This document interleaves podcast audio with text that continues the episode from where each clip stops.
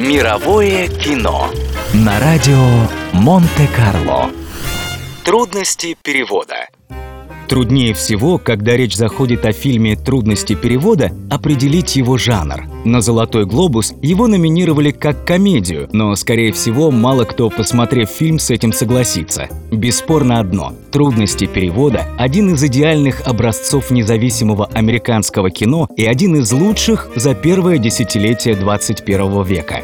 Идея фильма возникла у режиссера Софии Копполы после поездки в Японию, где она представляла свой предыдущий фильм «Девственницы-самоубийцы», к слову, провалившийся в прокате. Исполнителем роли главного героя, стареющего актера Боба Харриса, София видела несравненного Билла Мюррея, более того, она даже заявляла, что съемок вообще не будет, если Мюррей не согласится – Присутствие в фильме звезды такого масштаба, а также то, что Коппола заранее уговорила дистрибьюторов взять ее будущую картину в прокат, в итоге и стало залогом успеха трудностей перевода. Премьера фильма состоялась 29 августа 2003 года, а уже к марту лента заработала 119 миллионов долларов по всему миру при бюджете в 4 миллиона.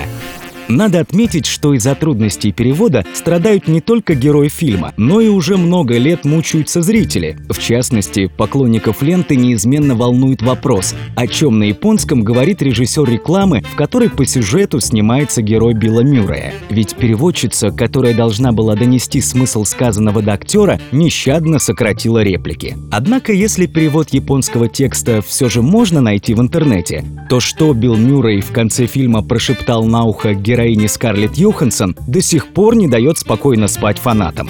Некоторые из них даже утверждают, что сумели очистить и расшифровать этот шепот, но все же доподлинно это знают только сами актеры. Кстати, этот момент был чистой импровизацией. Согласно сценарию, в финальной сцене главный герой пытается сказать, что любит героиню, но не может подобрать слов. Коппола придумала несколько вариантов реплики, но ни один ей до конца не понравился, и они с Мюрреем договорились, что он что-нибудь симпровизирует. В результате получилась невероятно сильная концовка. Лучший финал для необычного фильма. Мировое кино на радио Монте-Карло.